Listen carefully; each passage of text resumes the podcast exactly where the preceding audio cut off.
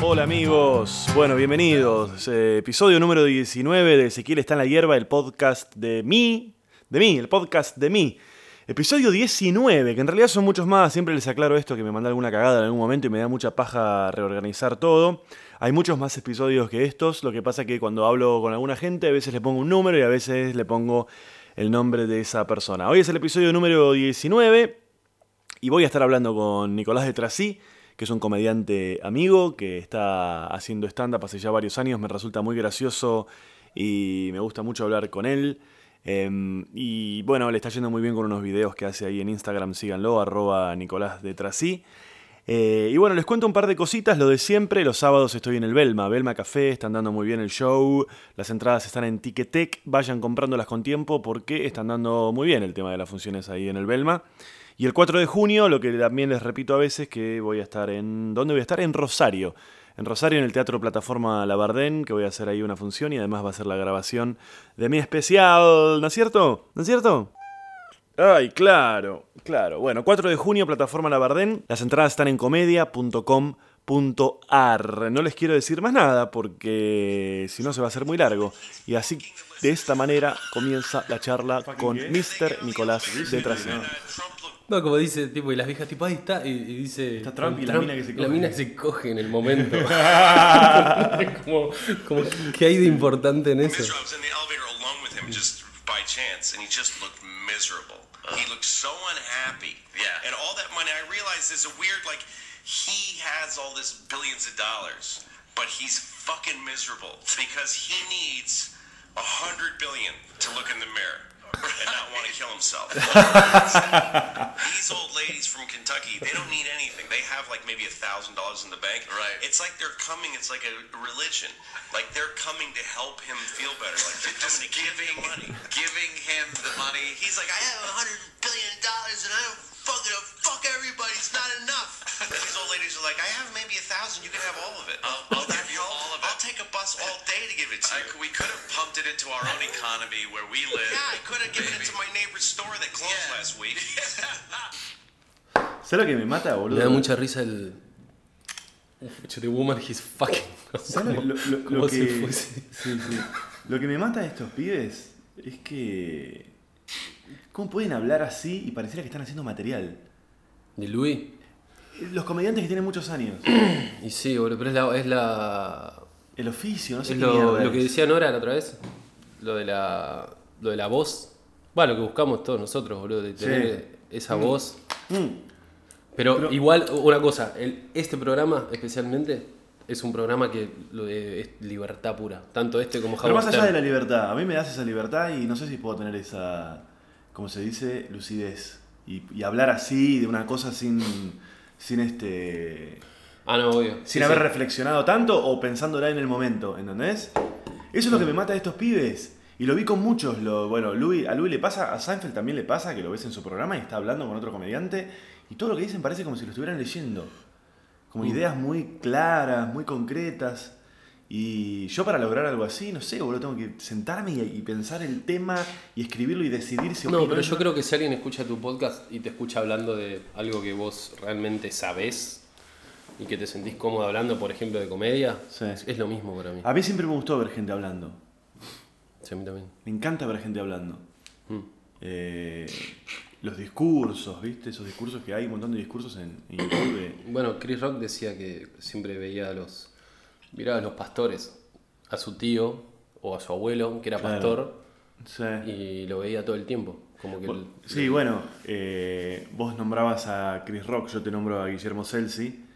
Él, este. ¿De qué te reís? ¿Por qué te reís así? ¿Eh? ¿Por qué te reís así? No, no, me gusta, me gustan la- la- la- los dos, son muy graciosos.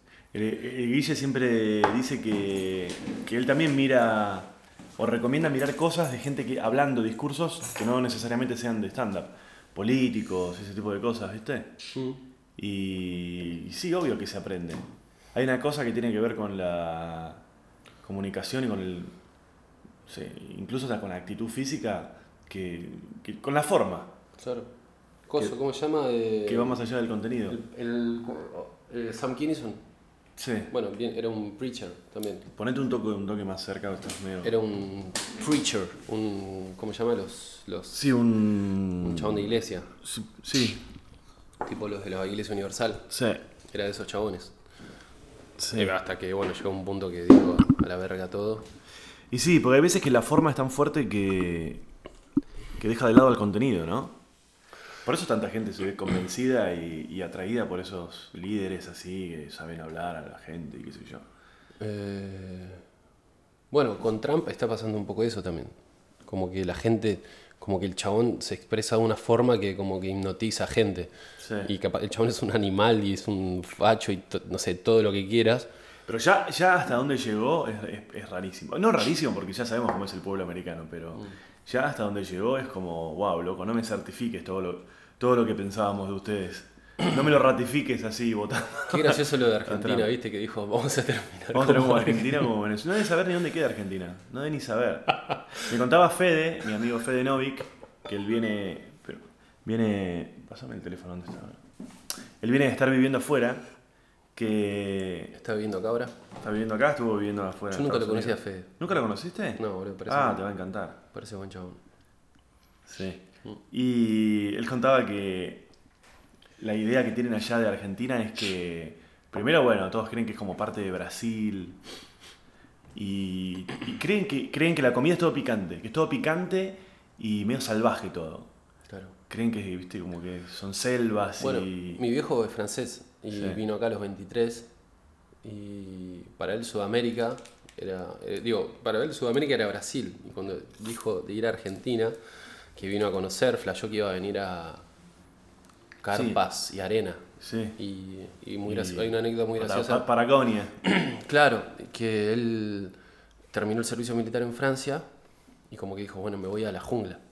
Y cayó acá en pleno servicio militar. Cabildo y juramento. No, no, pero cayó al, al, a Ezeiza, pleno servicio militar, Ah. con granadas en la mochila. Y, No. y pasó tipo caminando por el coso con granadas. Y lo sigue teniendo las granadas.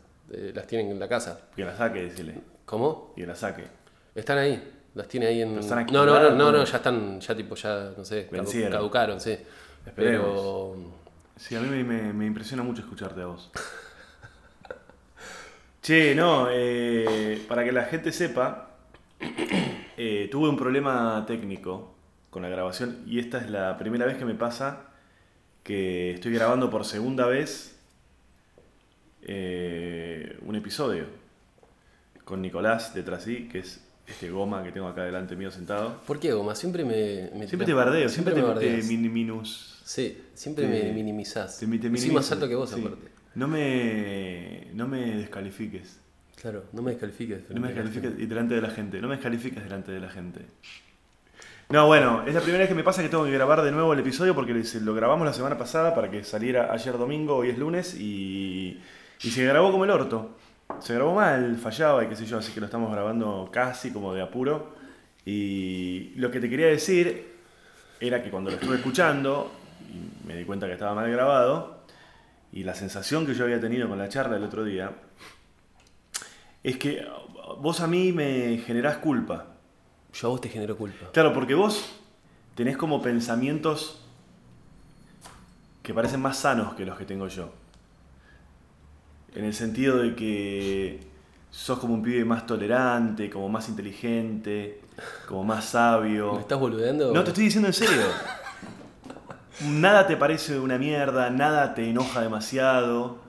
Eh, siempre a cualquier cosa que yo por ahí te comento como bardeando algo a alguien o qué sé yo, vos siempre tenés como, no, bueno, pero fíjate que tal vez como una cosa mucho más...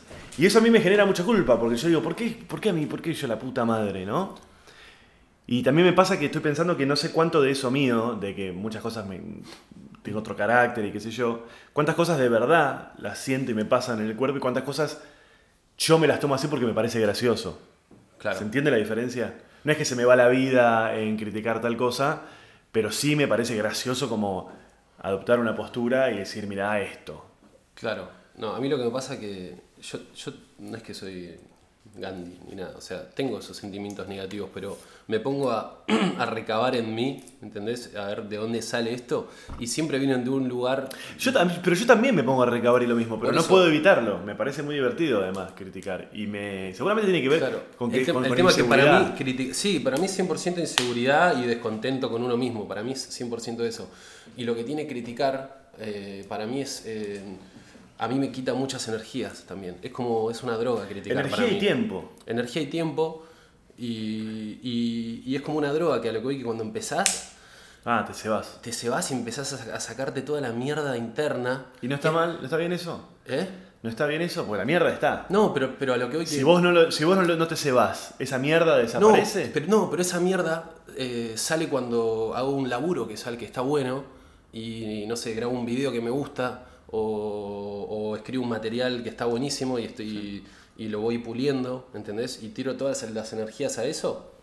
eh, la mierda se me sale por ese lado y prefiero que salga por eso que por el otro, que por el otro eh, yo no digo que, que está mal criticar, solo que a mí no me gusta porque me saca energías y, me, y, me- y sé y, honestamente sé que toda esa crítica viene de un lugar de, A mí me saca. A mí me de saca. descontento propio. Entonces, Sí, un segundo, cuando escucho a alguien como, che, este es un pelotudo, este es un forro, este hace mal las cosas o lo que sea, y está esperando una respuesta mía, yo no la doy porque, porque sé que mi respuesta, si, si, si, si, si, mm, eh, Si es positiva hacia la crítica, se, se arma toda una nube negra que no ayuda a nadie. Sí. Y en verdad Sos, es sos re careta. Pero está bien, me parece. ¿Te parece careta aposta? No, no, me parece una actitud sabia. Sí. Sobre todo por esto que decís de que lo canalizás en cuando haces laburos. Y mm, la verdad que es así. O sea, todo lo que vos decís es cierto. Viene de un lugar de, de inseguridad personal, de insatisfacción personal, Mm. no lleva a nada. No. eh, y es todo un laburo no engancharse con eso. Yo a veces me doy cuenta de el tiempo que me lleva a mí eso. No es que me la paso todo el día, pero cuando me encuentro en un episodio así de que, no sé, vi algo, entonces se lo mando a un amigo para que mi- ese amigo lo vea, y entre los dos digamos, mirá lo que es esto y qué sé yo, Mm. eh, es impresionante el tiempo que se pierde. De repente te, te encontrás todo el día o toda la semana enganchado con eso y el otro te manda algo y vos decís sí, porque no sé qué, y el otro te contesta y no sé qué. Y lleva muchísimo tiempo. Y aparte, y otra muchísimo cosa. tiempo y energía. Y otra cosa, ¿viste? Pero es divertido a la vez. Es obvio que es divertido, pero es como una droga, a eso voy. Es, es una droga. Eh, eh, y cuanto más la haces, eh, más te enganchas en eso. Pero ¿cuál es la te, te quería hacer una pregunta. ¿Cuál es la diferencia? Un montón de comediantes que laburan en redes sociales lidian todo el tiempo con haters. Gente que está todo el día. ¿Cuál es la diferencia entre ellos y vos cuando le mandás a un amigo, che, mirá este forro lo que hace? Sí. O lo vos lo estás haciendo en privado, pero es lo mismo, en verdad. ¿Entendés? Sí, es, exacta- seguramente. es exactamente lo mismo. Y entonces estás. Uno hace lo mismo que odia que le hagan. Sí, sí, sí. O que, o que a veces cuando ves que otros lo hacen también lo... Mirá estos boludos que putean, ¿no? Claro, es tipo que no tenés vida. Y es- no, pero o- uno tampoco cuando lo hace. Sí. Eh, No, distinto es tener una charla sobre el tema. Obvio, pero a lo que voy que ponerle. O sea, digo, no sé. Una cosa es esto que decíamos, de que ves algo y se lo compartís a un amigo y decís, mirá lo que está haciendo este tarado, o lo que sea. Que puede ser desde una cosa de laburo hasta una cosa social. Mirá este boludo las fotos que sube de su Claro. perro y no sé qué, lo que sea. Claro. Eh, igual hay algo, hay una diferencia entre lo público y lo privado, ¿no? Lo privado, bueno, es lo privado. Si yo, No, obvio, yo hablo de la raíz del hecho. Sí, sí, hecho obvio, obviamente. Pero también lo que pasa es que este eso no, no deshabilita la posibilidad de sí tener una discusión sobre el tema.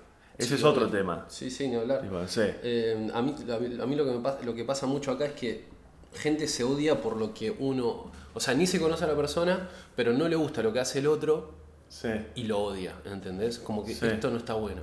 Y te odio porque. Como en, yo escucho.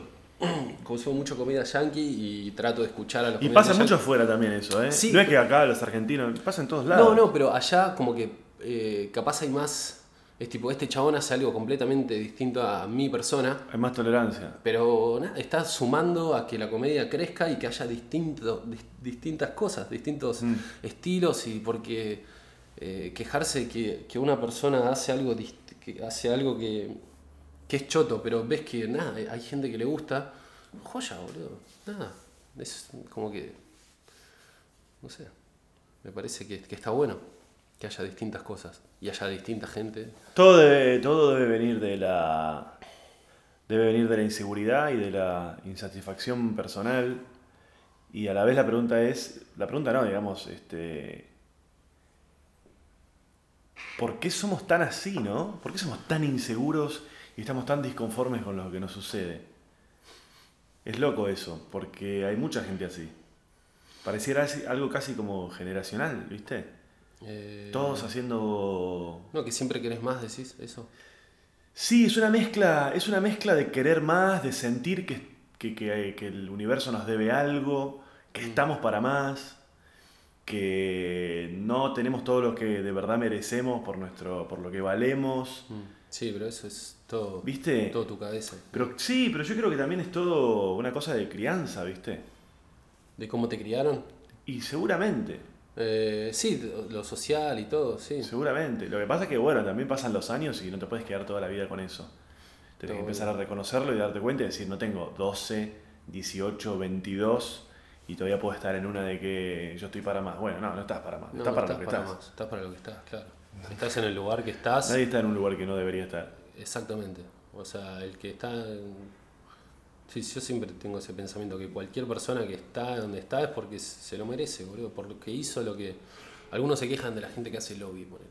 Mm. Yo laburaba en una empresa y me acuerdo que. Nada, yo laburaba bien, qué sé yo, y había una mina que hacía un montón de lobby. Y a ella le dieron el puesto que, nada, que, que, que capaz yo quería. Que no Sí. sé, me aumentaron el sueldo. Ahora lo pienso y me río, porque me chupa un huevo. Pero en el momento era algo. Y, y hablaba con un amigo, me dijo, boludo, ella jugó el juego que había que jugar y lo jugó mucho mejor que vos.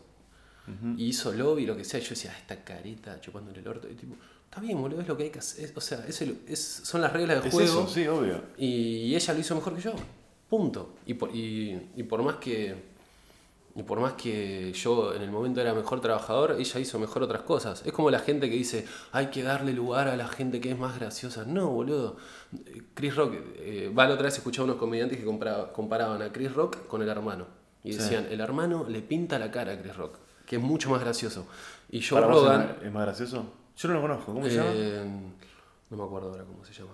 Jorge, Jorge Rock. El rock. Eh, y Joe Rogan, que es otro comediante, Sí. dice, no importa eso, dice. No importa, que es un comediante con bastante experiencia y que le va bien. Sí. Dice, eso no importa que sea más gracioso. ¿Qué es Rock? Es Chris Rock. Chris Rock es Chris Rock. Aparte, el hermano puede ser más gracioso y puede inclusive armar una carrera más grande de lo que sea, más importante Claro. lo que sea, pero Chris Rock ya es Chris, es Chris Rock, fin. Por eso, a lo que veo que lo, lo gracioso es como que, no sé, boludo, vos estés en Absinthe y cae eh, Seinfeld, boludo, y, y, y vos, y a vos te va mejor esa noche. Es Mm. tipo, uy, soy, soy mejor que Seinfeld. No, boludo, o sea, Seinfeld fue bien Seinfeld- esa noche. Sí, te tuviste una buena noche. Hay lugar para todos. Claro, no sé. Estaba mirando el otro día, estaba leyendo. Lo de Seinfeld eso no fue un mal ejemplo, pero ya fue. No, no sé a dónde fui con eso. Estaba mirando, estaba mirando un, eh, una entrevista. Hay un pibe que se llama Albert Brooks, que no lo tenemos mucho acá nosotros. Albert Brooks. Albert Brooks es un comediante como de la década del 70, americano, ¿No, muy... ¿No es uno de los escritores de Los Simpsons? ¿Brooks, de apellido? No, no, ese es Jay, con J, Jay Brooks. Jay Brooks. James Brooks, algo así. Puede ser. Bueno, después lo voy a chequear bien y lo voy a poner, pero Albert Brooks se llama, está en la entre- ¿viste el libro este de entrevistas de Apatow? Sí. Y el tipo decía que a él lo que le había pasado muchos años era que, como él había sido como el primero en hacer un montón de cosas, que ahora damos por sentadas que son así, Claro. eh, es un comediante muy prestigioso y muy como respetado afuera. Y escribió muchas películas. Eh, era como si te dijese, no sé, amigo de Lennon, Claro, de claro. hace 30 años, es- esa onda. Eh, de Sinatra, ponele, actuó para Sinatra. Tipo Don Rickles. Don Rickles, ¿viste el viejo? Sí, claro, claro, de esa De época. esos chabones. Bueno, y el tipo decía que él le llevó mucho, mucho tiempo darse cuenta, y él hizo una frase muy buena, que es que en el banco no hay una cola a la que vayas a cobrar por haber hecho algo primero.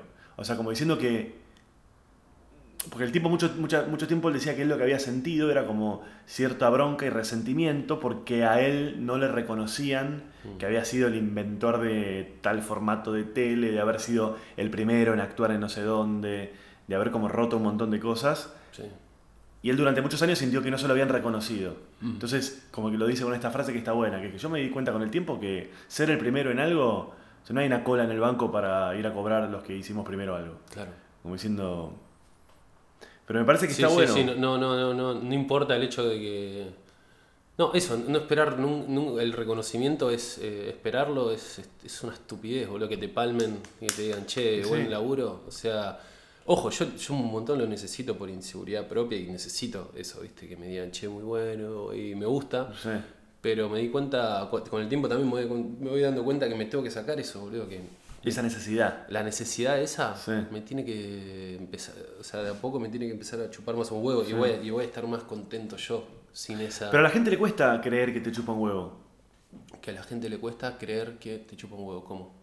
En el sentido de que eh, por ahí te pasa que alguien viene y te dice un halago y vos decís, bueno, bueno, está bien, listo, listo. Y te dicen, no, pero pará, te estoy diciendo, bueno, bueno, está bien. Pero te estoy diciendo algo lindo, no sé qué, que no te gusta que te digan, no, sí, sí, pero Está bueno. Bueno, a mí, a mí me pasa mucho de que me gusta que me lo digan, Sí. pero cuando me lo dicen me estoy incómodo. Como que Claro. me dice, no sé, me cambias el día, no sé, con, no sé, con un video. Mm. Son todas, son todas cosas que nos condicionan, ¿viste? Cuando vos te empezás a dejar condicionar por, por la gente, en general, cuando digo la gente, digo desde el público que te, que te viene a ver hasta tu entorno que te dice, che, eso y qué sé yo. Cuando vos te dejás condicionar, no digo que lo tenés que dejar de hacer o no, pero tenés que estar atento.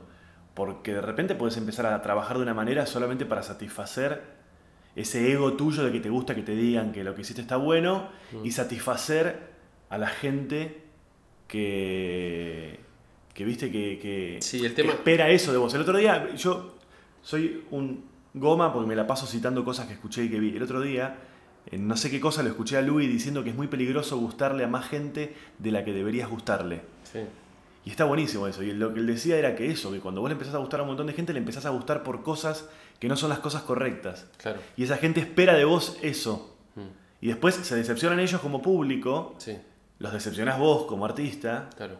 Y además, si no te das cuenta, estás condicionado porque sabés que a la gente le gustó eso. Creo que era ah, eh, venía a cuento de que el pibe no estaba haciendo la serie Louis. ¿Cómo no estás haciendo Louis? Que yo decía, bueno, no, no, no te- pero Louis está buenísimo, pero, ni- pero no tengo ahora ideas Claro. para Louis. Pero no, pero es una serie, pero no, ¿qué, qué voy, a, qué voy a hacer más? Porque, porque a la gente le gusta, entonces voy a hacer más. Claro, No es mi camino ese. claro. Eh, sí, yo creo que el... Te dejé pensando, ¿no? No, no, pero a mí me pasó algo este verano que... Va, el hecho... El reconocimiento de la gente es una masa, pero cuando llegas al punto de... Cuando se apagan las luces y volvés a, la, tu- a tu No, no, que, que- que querés eh, devolverle a la, a la gente, ¿no? Como quedar bien con la gente todo el tiempo en la calle, ponele, es muy difícil porque la gente quiere, eh, conoce tu mejor versión, si querés. No sé, Sí. vos en el escenario, tipo, pum, este chabón, no sé, re Sí, gracioso. tu mejor versión, una videos, versión pensada, preparada, Claro, probada. Claro, y mm, a lo que voy que a, mí me pasó este verano, ponele, que estaba en febrero, no sé qué, estaba, eh, estábamos por actuar, yo estaba medio estresado, qué sé yo. eh, eh, estuve todo el verano con la gente que venía haciendo, viste, lo más copado que podía. Eh, a veces no tenía ganas y decía, no, loco, me viene a pedir una foto, decirme, che, muy bueno lo que haces, y yo respondo positivamente porque está buenísimo. Pero un, no sé, un día me pasó que estaba, estaba por actuar, re estresado, bueno, por distintas cosas que, que pasaban en el momento, y vino un pibe y me hace un- uno de los videos que hago yo, bueno, me lo hizo a mí, y bueno, un montón de gente me hace esos videos y yo siempre, eh, nada, trato de jugar Sí. bueno, y vino este pibe y me hizo, no sé, eh, voy al no sé, tipo algo de los, mis videos. Y medio que lo, lo- le dije, eh, estoy, estoy por la- entrar a actuar, ¿viste? Como no. Sí. Medio me lo mandé a la mierda. En el momento dije, uy, qué limado. Eh, y al toque, pum. eh, era un pibe con cinco hermanas. En mi Instagram, hijo de puta.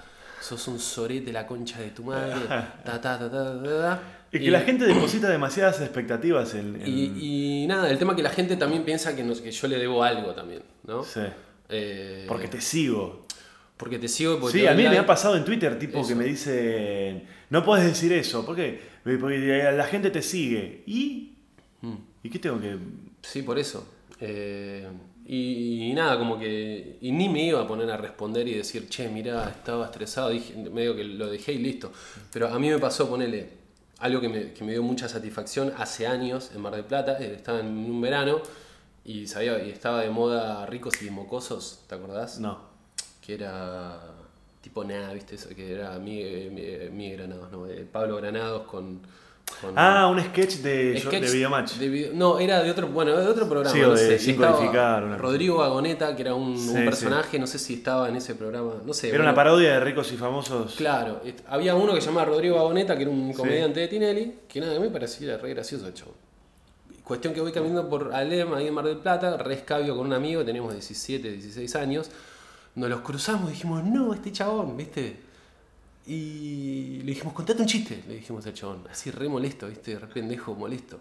Y el chabón se agarra la cara, se empieza a hacer así en la cara, de la nada, y dice, mozo, ¿me cocina el pulpo? ¡Pum! Nos estallamos de risa, tipo terminamos los dos, estamos, nos habíamos fumado uno, terminamos los dos tirados en el piso de la risa, tirados en el piso, tipo nos caímos al piso, en serio. Y como que dije, qué copado este chabón, boludo, que le preguntamos eso y como que me quedó eso, ¿viste? Decir, Sí. eh, está bueno devolverle a la gente lo que te da, pero hay, hay momentos que, que no podés, que, ya que, que tu realidad te supera y no puedes ser el chabón más copado del mundo. Así, a- además, a mí me pasa mucho que. que yo no. A ver, primero yo necesito yo personalmente hacer una aclaración, que es que estamos siempre hablando a nuestro nivel, en el sentido de que no es que no podemos caminar por la calle y No, no. permanentemente nos reconocen y qué sé yo, ¿no? No, obvio. Pero a mí lo que me pasa mucho es que. Como yo, yo nunca laburé de esto con la idea de que la gente me reconociera como objetivo. No, claro. Sí sé que es algo necesario porque aparte es la consecuencia de que estás, te está yendo bien, ¿no? Claro, Siempre lo, lo- lo pensé más como una consecuencia que como una búsqueda. claro. Y. No sé. Se ve reflejado en mis laburos también, porque muchas veces les dije que no un montón de cosas que por ahí me convenían, pero que no tenían que ver conmigo. Pero lo que me pasa a mí es que como yo nunca laburé pensando en eso, yo muchas veces me olvido de, de lo que laburo y me olvido de que hay gente que me, que me conoce. Entonces muchas veces me pasa que me sorprende que me reconozcan. Claro. No me lo espero. Mm. Entonces, a veces me pasa que, o sea, no, no- no tengo careta, o sea, estoy en un día que estoy, que no estoy bien o que... Y por ahí me cruzo con una persona que me dice algo y yo tardo en entender de por qué es que me lo dice y por ahí no le doy, le respondo mal o no le doy bola y lo que sea. Y después me ha pasado que me dicen, "Eh, eso es un amargo al es final. amargo, yo- sí. Y a mí lo que me pasa es que es eso, yo nunca... Yo me olvido de que laburo de... lo- Me olvido de que en consecuencia de mi laburo hay gente que me reconoce. Sí, pero eso tenés que medio ya darte cuenta que, que pasa, ¿no? Como que ya está. Sí. Eh, qué sé yo. No sé. Hmm. ¿A unos mates, boludo? Sí, dale. Tanto lo positivo como lo negativo.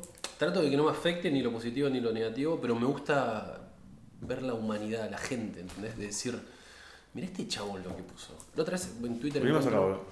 un chabón que puso, ojalá este, Nico- eh, este Nicolás de Trasil lo, Se muera. no, le peguen un tiro en la calle cuando estoy filmando uno de sus videos. Y como en un momento dije, hey, mirá, un chabón deseándome la muerte que ni conozco, no, no- no sé ni quién es. Es un montón, boludo.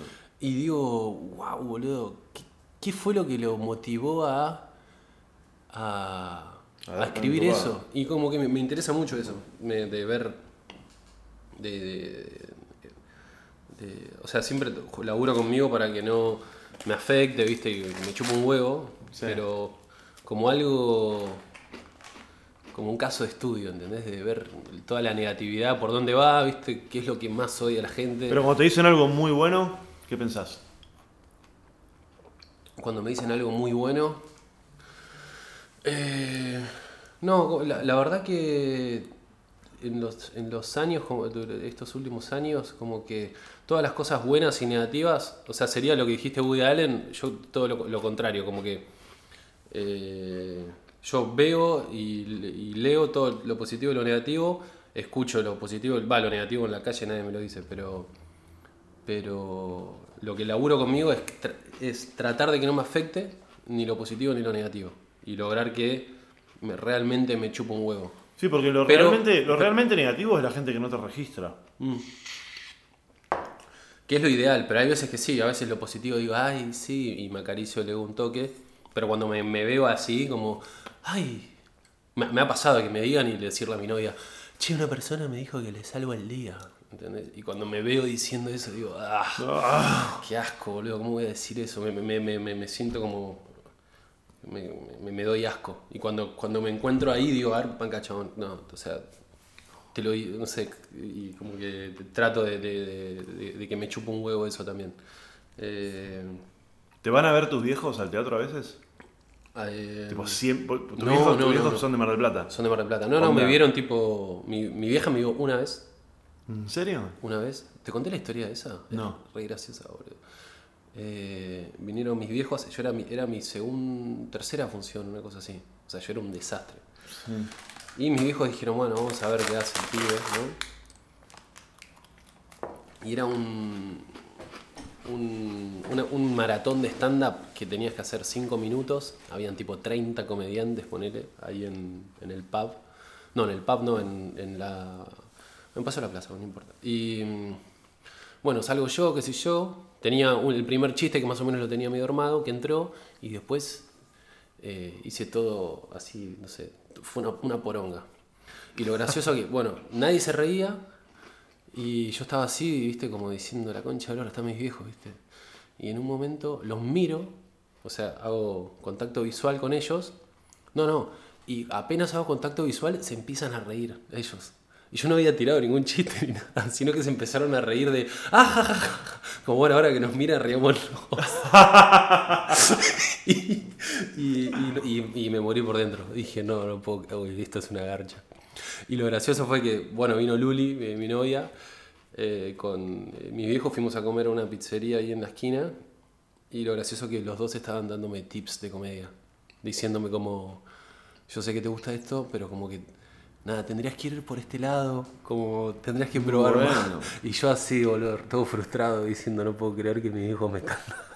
A mí, Pero fue muy gracioso, es de película, boludo. pocas cosas me resultan más tiernas que, que una persona que te quiere dándote consejos sobre cómo deberías hacer tu camino, tu laburo. Sí, porque viene de un lugar de amor puro, mal. Sí, pero, Pero a la no- vez muchas veces, por ejemplo, mi viejo una vez me regaló como si fuese, como si fuese un libro de chistes. Y me lo dedicó, me puso esto, ojalá esto te sirva para tu laburo. Tipo eh, Pepe Muleiro. Una cosa así, ponele. bueno, me pareció, me pareció buenísimo. Sí, obvio, es re, es re lindo el gesto. Claro, porque aparte vos ves como la, la idea que tiene el otro del laburo que... Claro, hace chistes, como que, y lo Claro. hace feliz y lo tengo que bancar en lo que hace. Sí. Eh, Indirectamente te termina sirviendo, porque si nosotros transforma- los comediantes transformamos todo en material, que te, que te digan o que, que te, o- que te hagan algo así, te termina sirviendo.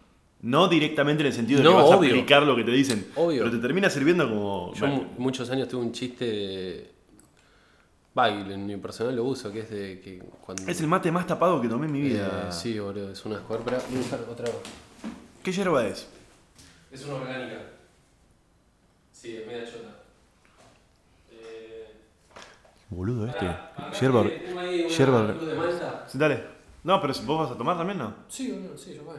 Pero, así te gusta, porque Dale. Boludo, este. eh, eso es como macrobiótico y usa todo así. Y me, me trajo un mate con una yerba de mierda. Que no se puede ni tomar. Está bueno igual, ¿eh? Está bueno igual. No, el mate está bueno.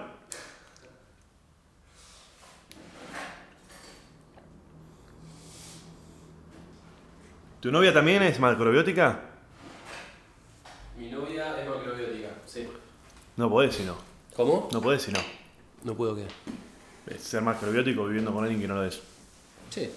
Bueno, en verdad arrancamos así. Ella arrancó siendo macrobiótica y, y después arranqué yo. El tema que lo veía, veía un cambio en su, en su cuerpo, en su en todo.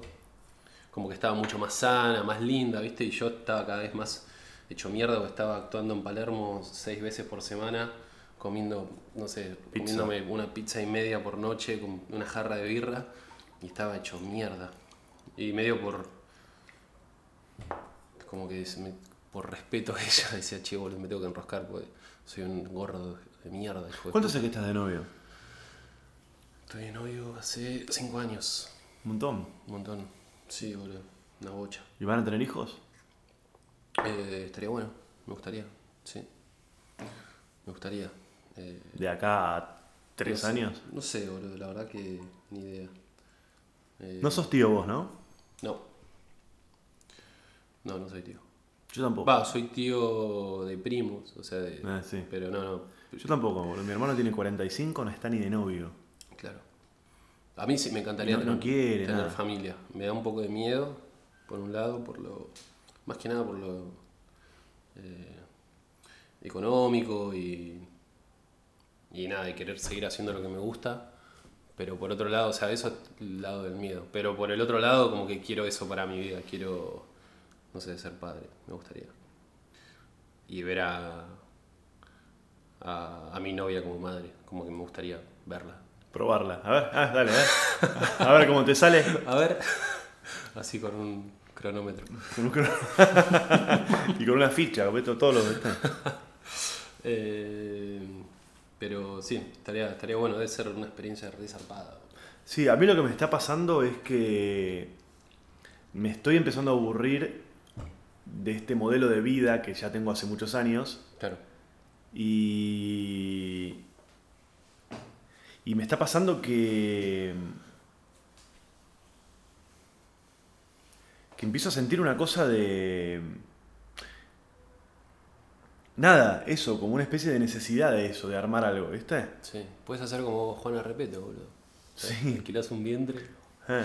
¿Eso existe de chabones que hacen eso? Sí, debe existir, ¿no? Debe ser- sería re gracioso Claro, que sí, que re. lo hagas, boludo. Hoy en día existe todo.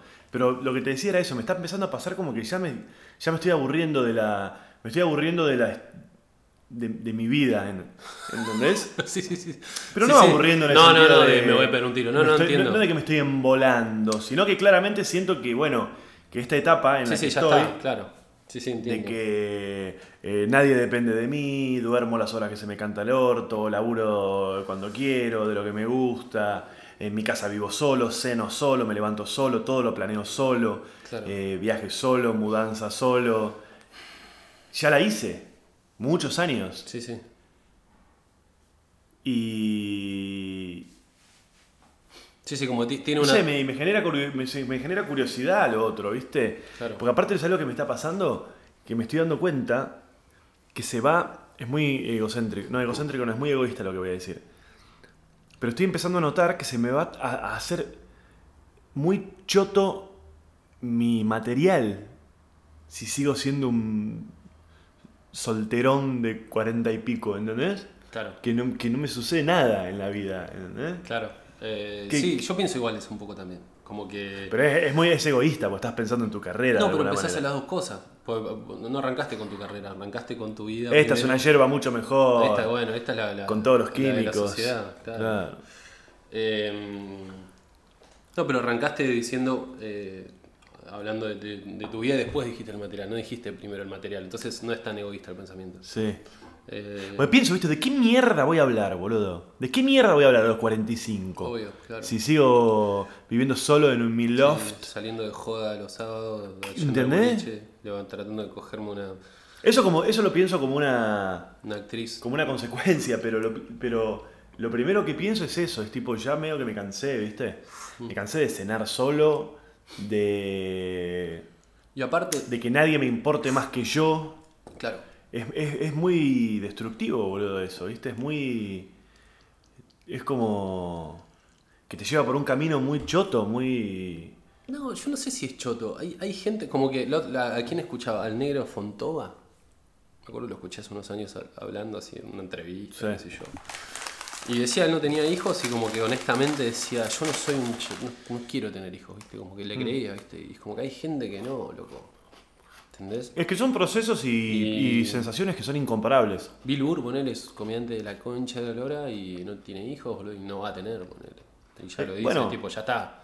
Ah, ¿Entendés? Y a lo que hoy que, eh, digo, hablando del material, o sea, digo, vas a, a tener material. no sé. Mientras es una el mundo de- siga girando, material vas a tener. Es una mezcla de factores. Esa es la sensación que yo tengo ahora. No, no, igual sí, igual lo entiendo. Yo también a veces pienso eso. Como que digo, eh, tanto la, la- la muerte de alguien o algo que te saque de tu eje o el nacimiento de alguien, eh, son cosas que te, No, pero. que te ver, dan experiencia de vida y te, y te, y te, y te llevan a, a- también a... La experiencia te lleva también a hablar de distintas cosas, obviamente. Pero, pero sí, sí, pero además de eso lo que me pasa es que no siento la necesidad de tener hijos para realizarme. Ah, no, no. Viste, tipo, en "Oy, si no tengo hijos, no, no, ¿qué, qué soy? ¿Hacia dónde voy? No, no, pero nada, boludo, no sé, me dan ganas. No, estaría bueno. Me dan ganas no de tener hijos, me dan ganas de todo el proceso. Sí, sí, sí, sí. me dan sí. ganas de conocer una persona, Claro. De cuidarla. una relación, cuidarla. Eh, Claro. qué sé yo, fantasear con, Sí, sí. con armar una casa, con... Sí, verla embarazada. Viajes. Sí, sí, sí. eh, sí, como que es, es, li- es, es lindo esa idealización. No sé. Eh, ¿Qué, qué cosas que estamos diciendo, no? sí, a, a nadie le, no sé a quién le va a importar esto, pero no hay nada gracioso. Pero bueno. No sé, qué sé yo, boludo. Por otro lado, una cosa que sí me pasa en concreto que veo es que no quiero ser el abuelo de mis hijos. Mm. No me gustaría. No, no, obvio, eso es un garrón. Pues ni los entendés. Cada los 15 años con Ah. un tatuaje en la cara, boludo. Y vos decís, ¿qué haces? La concha de tu madre. Y capaz que es algo re común. y vos Sí, no y a, y a los entendés. 20 los dejas sin padre. Mm. Porque tenés Sí, 90. sí. Sí, sí, sí, Y, obvio. y adiós. Sí, sí, sí. Eh, ¿Cómo se dice? Eh,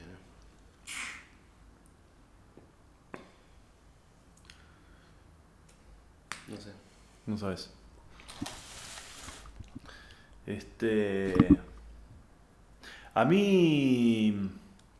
Tu, no- tu novia sí te ve las funciones más seguido. Sí, sí, se me Y te hace devoluciones, es como tu mano derecha. Y sí, sí. eh, mi novia fue la que me, me dio el mejor consejo que me dieron en mi vida en comedia. A ver. Me acuerdo que. Ah, después te voy a mostrar unos videos, boludo. No, no- no- los quería subir, pero no da. Eh, Es la primera vez que me filmé yo solo antes de la muestra de hacer stand-up.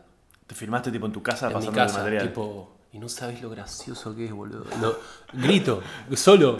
Este tipo. Y bueno, eh, ah. No, no, no, pará, pará, pará. No sabés, boludo. Es, una, es vergonzoso, boludo. Lo tengo ahí, después te lo muestro. Me da vergüenza igual, pero es muy gracioso. Y bueno, y mis primeras funciones eran así, viste, como todo tenso y. Sí. Y una, y una vuelta estaba yendo a actuar a Paseo La Plaza con mi novia. No, perdón, era un jueves, yo actuaba el viernes. Y el jueves estoy con mi novia diciéndole, loco, estoy re tenso. ¿Viste? Como que. Yo sé que interiormente puedo ser muy gracioso, pero no, no estoy relajado. Y, y- y hablo de una forma que no soy yo en el escenario. Y Luli me dice, estaba en el bondi y me dice, mira, haz esto. eh, todo el material que tenés, contám- contámelo ahora. Me dice, contámelo ahora. Como que no, no me lo actúes, contámelo. En el bondi. ¿Cómo? Sí, sí, contámelo. Y se lo empecé a contar como, como si estuviese leyendo. O sea, como, como se lo empecé a contar No, a pasarlo, sí. a una... Una pasada fría. Claro, pero no recitándolo, sino contándoselo. Es tipo, mira, voy a hacer, eh, bueno, esto, esto, esto, esto, ta, ta, ta. Y eso, como que dije, chau, la- voy a contarlo. No voy a recitarlo, como voy a decirlo de una forma graciosa. Voy a contarlo y ver qué pasa. Y ahí como fue, nada, fue como un, me fue im- impresionantemente bien comparado con las porongas que me comía eh, anteriormente. Y ahí fue como que hizo un clic, como que dije, listo, es por acá. Voy a contarlo desde mi persona, todo. Todo lo que se me ocurra, lo voy a contar desde acá. Y, y fue como... nada, fue buenísimo. Sí, es impresionante cómo a cada, a cada comediante nos necesitamos cosas distintas y nos, nos sirven cosas distintas. Mm. Son intransferibles la- las, las experiencias. Sí, sí, Son es- intransferibles. No hay, na- no, no hay nada. No, porque. eh, sí, son exactamente. Son Yo cuando, cuando hice el curso de stand-up, que fueron unos meses con Weinstein, eh, en la clase yo era pero el peor, pero por afano, ¿eh? Sí. Era un queso, pero un queso total. Muchos me dijeron eso. Un queso. Sí. No sé si creo que no queda nadie de aquella época. Bueno, Gabo. No, no sé, Gabo, lo conocí ahí. ¿Y Félix también?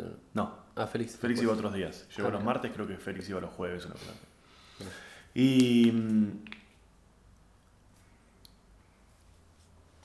Y yo me acuerdo que las padecía, las clases, que había que llevar dos minutos, un minuto, material sobre tal cosa y qué sé yo. Pero tenía como una tranquilidad aden- adentro mío que yo, yo creo que eh, a mí me, me sirvió mucho, a diferencia de Ezequiel Campa, actor, a mí me sirvió mucho que yo me acerqué al stand-up, pero no tenía ninguna pretensión y me chupaba un huevo de algún- en algún punto. Claro. No tenía ninguna pretensión yo con el género, ni con la comedia, ni nada. Sí, Entonces eso me puso en un lugar muy copado, de, de ninguna ansiedad ni nada. Entonces yo iba a las clases y me chupaba un huevo en algún punto. Mm. Cumplía, qué sé yo, pero me chupaba un huevo. Y el día de la primera función, que fue en un lugar que se llama Imaginario Cultural, Guardia Vieja y Bulnes, abajo en un sótano. ¿Sigue existiendo? Sí. Es un sótano ahí que hicimos una muestra al final del curso. Sí.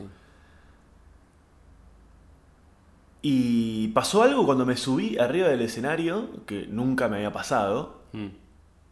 que es como que me apareció todo lo que no aparecía en las clases, Claro. y también me apareció esta sensación mía de, de que no era la primera vez que me subía a un escenario. Yo ya tenía 12 años que era actor, Claro. y había hecho muchas obras y muchas muestras, Claro. que eso no le sucedía a mis compañeros. Claro. Y arriba del escenario me apareció una lucidez Mm. que yo nunca tuve en las clases, ni estudiando. Claro. Y pero es que. Y, me, y es el día de hoy que me pasa lo mismo. A mí me pasa que ponele. Mis materiales son un 20% ideas que se me ocurrieron y un 80% lo que me sucede arriba del escenario cuando lo empiezo a decir. Porque yo soy tan disperso que a mí me cuesta mucho laburar materiales con la misma intensidad que lo hago arriba del escenario, que no puedo estar disperso porque estás ahí haciéndolo y no puedes estar pensando en ninguna otra cosa. Mm. Entonces me pasa eso, que están armados arriba del escenario los materiales. Claro. Eh, A la larga, ¿no? Yo por Sí, ahí me sí, subo sí. y tengo 10 minutos escritos, pero los hago y, y esos 10 minutos se transforman en 8, de los cuales 9 no son más y son 8 nuevos de otra cosa. es Por eso el- lo- es, es como in- intransferible, es, es muy loco, es muy loco. El, el escenario, para mí, a mí también, yo todo, el 100% de mi material, desde hace años que lo armo en el escenario. Eh, eh, Ah, no me pasa nada con la hoja, ponele. Nada. No, no, no puedo. Mm. Es como que mi. Para escribir capaz un guion de algo, sí, pero para. ¿Leíste libros de comediantes alguna vez, pero de humor, no de, biogra- no de biografías, tipo alguno de George Carlin? No, no leí ninguno. No, no, yo tengo un problema con la lectura que me leo, tengo un problema de, no sé si es un problema de atención o no sé qué carajo, que empiezo a leer, leo tres hojas y al toque se me va la cabeza a otro lado y Sí. capaz leí 15 hojas y, y no, no sé, no sé qué mierda leí. Sí, a mí me cuesta Y- muchísimo leer también, muchísimo. Y capaz puedo leer mi biografía, mi biografía escrita por alguien que entendés que no voy a poder leerla. Y, y es, estoy hablando de mí, con teoría tendría que leer todo. Pero mm, no, no. La biografía tuya, qué paja, boludo. No, Para bueno, vos, pero para es- vos digo, no, para mí no, para vos. No, pero este, estaría bueno, digo, ¿entendés? Es, es igual, le, le dicen tono de chiste. No, pero- a mí me pasa... Pero mí- mi viejo toda la vida quiso eh, eh, alentarnos a que le, leamos, porque él es un, limado, lee, no sé, lee esos libros de tipo de 3.000 hojas que decís, ¿cómo vas a leer este? Y se lo lee tipo en 3 días el chabón. Y siempre, como Mm. No alentando, tiene- no tiene internet. ¿Qué lee? No tiene internet. Claro, no tiene internet. Y, mm, y nada, como que no... Estoy, siempre espero a que me pique el bichito de la lectura. Pero no leo, pero estoy el 80% de mi tiempo mirando especiales de comedia o escuchando entrevistas y medio que por ese lado lo, lo compenso. A, a mí me pasa con la lectura dos cosas. Una es que me cuesta leer, pero por otro lado me obligo, me obligo nivel, nivel desconectar el teléfono, nivel apagar la computadora. Sí, sí, como Me estudiar. obligo porque me doy cuenta que cuando leo, o sea, me doy cuenta que me hace bien. Claro, claro. Entonces me obligo, me cuesta un montón, pero me obligo. Digo, bueno, no sé, dos horas por día, apago el teléfono, apago la computadora y, y no la vuelvo a encender hasta que no... Eso. Claro. Y lo otro que me di cuenta que lo aprendí con el tiempo, es una pelotudez, pero que a mí me llevó mucho tiempo darme cuenta, que es que hay que elegir muy bien los libros. Si vos te encontrás con un libro que por la razón que sea te gusta, yo te juro que te lo lees en tres días. Muchas veces lo que pasa, que a mí me ha pasado, es que compras un libro porque te lo recomendaron o porque este libro hay que leerlo, no puede ser que no hayas Sí, leído sí, esto, sí. lo que sea. Y no necesariamente tiene que ver con algo que a vos te cause... A mí me ha pasado de libri- libros de así, finitos, de 80 hojas, no poder terminarlos. Y libros de 3000, no poder parar de leerlos. Claro. Sí, sí, es cuestión de encontrar algo. Y obviamente, obviamente que si empezás a leer, cada vez te empiezan a gustar cosas un poco más complejas, entonces podés como acceder a otros autores. Claro. Eh, pero ponele, el, el- el- yo estoy leyendo ahora el otro de Apatow, este, de las entrevistas, y me está costando porque son entrevistas, ¿viste? Y yo estoy muy acostum- muy acostumbrado a escucharlas. Entonces leerlos es como medio una paja. Pero el otro libro de Apatow que se llama I Found This Funny, que son como relatos de cosas y cosas que él a través de... Es como un poco el material con el que ese- él se formó. Entonces tiene un cuento de un autor, eh, una entrevista graciosa de no sé quién con no sé quién, una persona que cuenta una anécdota. Ese libro, yo te- es, no sé cuántas hojas eran, millones, pero me lo leí en nada, boludo. Sí, sí, No sí. podía parar Sí, de todavía no encontré Caminaba mi- por la casa le- mi y no porque libro, lo leía, sí. ¿entendés? Y después otros cuestan más. Y bueno, no sé, por ahí si te cuesta un libro tenés que tener como la, la, la, la, li- la livi- no la liviandad, pero la como la, La apertura. la posibilidad para decir, para dejarlo, listo, no es mío. Y elegirlos bien, no, no elegirlos bien, es una pelotudez, pero es importante. Sí. Eh, Bueno, che, ya recontra estamos. Eh, tres libros, recomendame.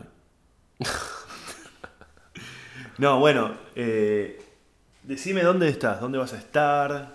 eh, bueno, yo estoy con mi elenco Salchipapa, con Pipa Barbato y Seba Guidobono, que estamos actuando para que nos, nos busquen en redes y, y ahí se- Arroba- se, enteran de todo. arroba Arroba, Nicolás de Trasí en Nicolás de Trasí arroba C. Nico de Trasí en Twitter y en Facebook Nicolás de Trasí, eh, Salchipapa en, en Facebook. Eh, y ahora voy a arrancar, voy a estrenar mi unipersonal en Paseo de la Plaza el 3 de junio en, en la sala Cortázar y que la voy a, la voy a estar promocionando pronto. ¿Es el mismo material de Salchipapa? Eh, hay parte y parte no. En los dos, o sea, en- hay diferencia que en uno cierro con un video y en otro, y en, en Salchipapa cierro con un video y en otro con, con otro video, que son dos cosas distintas. Y el material, eh, nada, es una hora y el otro son veintipico de minutos. Bueno, entonces arroba Nicolás de Trasí. Exacto. Con Trasí es con T-R-A-C-Y, Sí, como Y. Tracy. Perfecto, Pero bueno, muchas gracias. Nos Tracy. vemos mañana en lo de Nora. Nos vemos mañana, no sé todavía. ¿No vas a lo de Nora Porque mañana? voy a actuar a San Isidro y no sé si. Ah, no sabía si. Vino el otro día Feli, vino a la función. Ah, El sábado con unas amigas. buena onda. Sí, buena onda. Este. Bueno, gracias. Eh, eso es un forro, boludo.